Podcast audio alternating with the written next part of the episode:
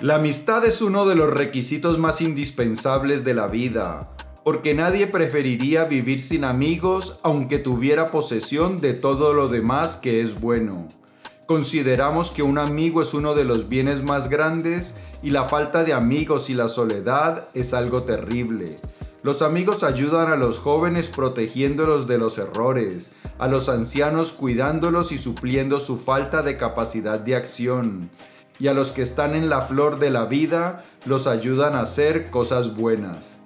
Bien, tener buenos amigos, contar con un grupo de verdaderos amigos o como les decía Aristóteles de amigos primordiales es una de las mayores bendiciones de la vida.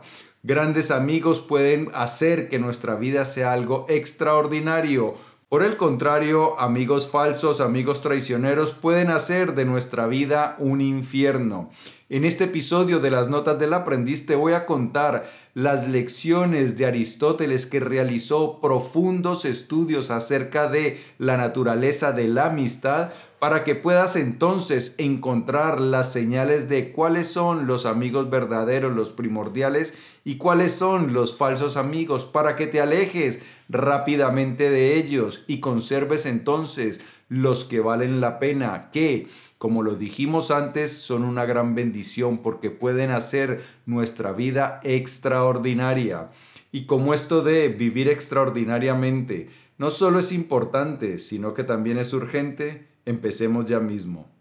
Bien, en este episodio vamos a hablar del libro La senda de Aristóteles de Edith Hall. Edith Hall es una gran académica inglesa especializada en el mundo clásico de la antigua Grecia y es una de las mayores conocedoras de Inglaterra sobre este tema y escribió este fantástico libro que está publicado ya hace varios años en inglés, pero que ahora por fortuna lo van a publicar en español. Está pronto a salir. Abajo te dejo en la descripción el enlace para que le eches un vistazo y si te apetece, pues lo puedes comprar. Bien, vamos entonces con la senda de Aristóteles. El estudio de Aristóteles sobre la amistad no tiene precedentes en la cultura griega. Es mucho más sofisticado que casi cualquier otra teoría de la amistad producida posteriormente.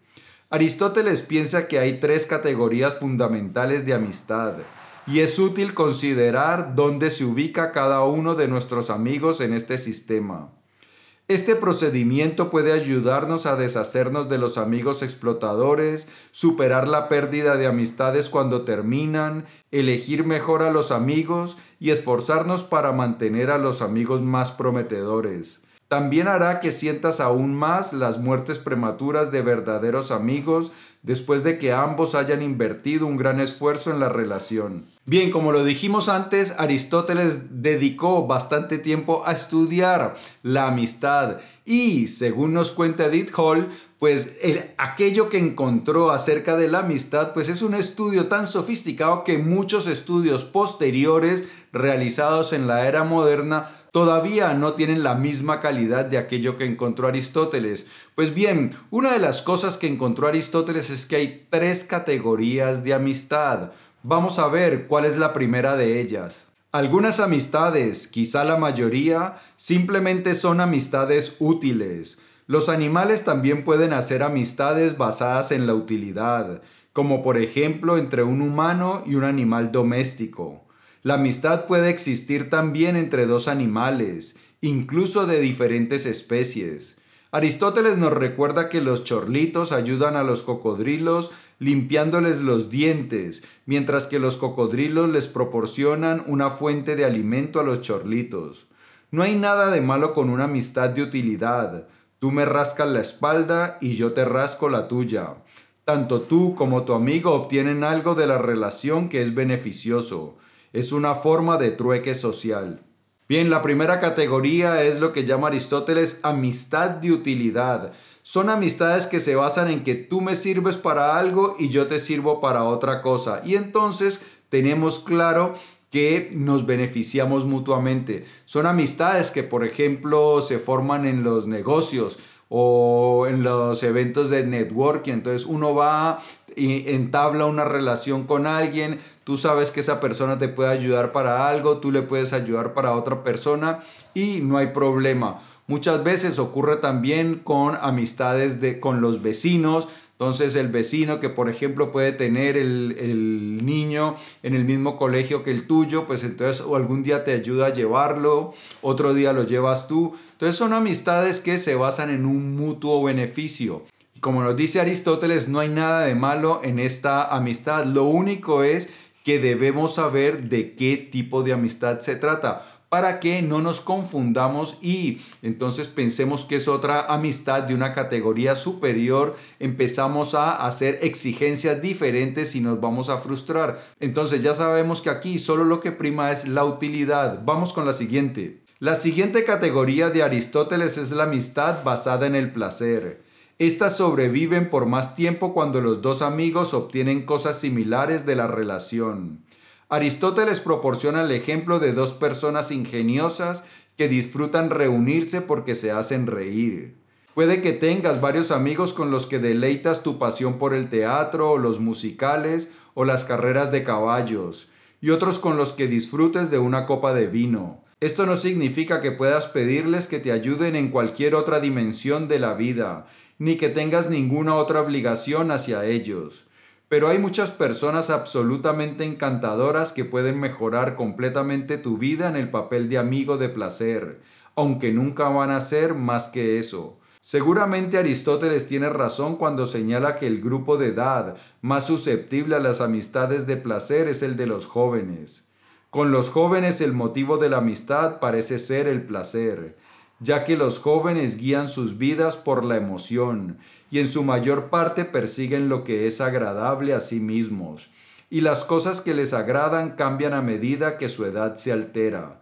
De ahí que formen amistades y las abandonen rápidamente, ya que sus afectos se alteran cuando cambia lo que les da placer, afirmó Aristóteles. Bien, la segunda amistad es una amistad que está basada en el placer. Son amigos con los que te la pasas bien. Entonces quedas para tomarte una copa, quedas para verte un partido, quedas para salir por ahí al cine o a jugar partidos de fútbol o de lo que sea. Entonces son amistades que están basadas en que nos divertimos juntos.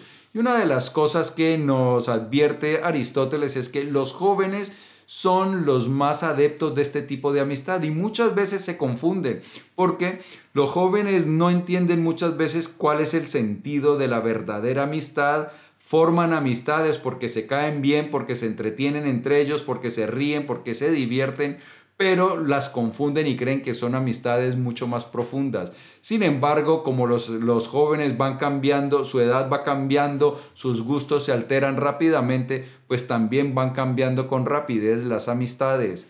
Vamos con la siguiente. A diferencia de las otras dos categorías, las amistades primordiales toman tiempo. La duración de la amistad es garantía de su estabilidad. Aristóteles compara elegir qué amigo conservar con elegir un abrigo. Cuando un abrigo se gasta, se prefiere uno nuevo. No ocurre así con los amigos. Cuanto más tiempo conozcas a un amigo, más seguro estarás de que es una buena persona. Entonces, incluso si crees que tu nuevo amigo es bueno, es prudente preferir al más antiguo, porque el compromiso del nuevo no ha sido probado. Bien, una amistad primordial es una amistad que se forja durante mucho tiempo, porque es una persona que has conocido, que has probado una y otra vez y que te ha demostrado su lealtad. Eso no significa que alguna vez no se equivoquen, porque todos nos equivocamos, pero Tú sabes en tu corazón que ese es un amigo fiel. Entonces las amistades primordiales no se basan en la utilidad, no se basan en la diversión, sino que ya ha surgido un verdadero cariño. Es un lazo afectivo que hace que esa amistad sea mucho más importante. Y hay una cosa que persevera en las amistades primordiales y es que no están sujetas a los chismes y a las habladurías. Una amistad primordial entre personas que están tratando de vivir bien es un seguro contra los chismes maliciosos. Como dice Aristóteles, una persona tarda en creer la palabra de alguien acerca de un amigo a quien él mismo ha probado y probado durante muchos años, y entre ellos existe confianza mutua, incapacidad de hacerse daño el uno al otro y todas las demás características que se requieren en la verdadera amistad. mientras que las otras formas de amistad están sujetas a ser disueltas por la calumnia y la sospecha. Una amistad primordial, una amistad que se ha forjado durante mucho tiempo, pues no es una amistad que se vaya a caer, a perder por chismes y habladurías. Si tú tienes un amigo con el que has compartido mucho tiempo, una amiga que conoces desde hace ya bastante rato, que te ha demostrado una y otra vez su fidelidad, su compromiso contigo, pues no puedes estar creyendo chismes de otras personas que conoces mucho menos. Entonces, una persona que tiene un amigo tarda en creer las habladurías acerca de su amigo porque él mismo ha comprobado con sus propios ojos que es una persona de fiar. Porque la confianza no se puede construir en un día, aunque se puede destruir en uno. Los amigos que son desleales o que te defraudan cuando más los necesitas o que te hacen daño no merecen seguir siendo amigos primordiales. Bien, y esta es la primera señal de que tus amigos que creías primordiales no lo son, que pueden ser de otra categoría. Y es que cuando más los necesitas no aparecen o incluso que son capaces de hacerte daño, que hablan mal de ti, que a veces los ves que son envidiosos. Entonces tú puedes notar que hay amigos que creías eh, falsamente que eran de los primordiales, pero cuando notas que no están comprometidos contigo, que están más preocupados por su bienestar y que obtienen de ti que por, por tu bienestar, pues ya es un signo que tienes que tener en cuenta de que no es un buen amigo. Y hay otro signo aún más importante, más peligroso, las personas inmorales solo pueden entablar amistades superficiales y pasajeras basadas en el placer. Dos hombres malos pueden disfrutar jugando al póker juntos, pero son incapaces de tener amistades primordiales de ningún tipo, porque no pueden confiar en nadie. La razón de su incapacidad para confiar en alguien más es el punto importante. Miden a otras personas según sus propios estándares debido a que están motivados por el egoísmo, la envidia o el deseo de sacar ventaja para sí mismos, ni siquiera pueden imaginar lo que se siente estar dentro de otra conciencia moral motivada por un deseo de felicidad universal.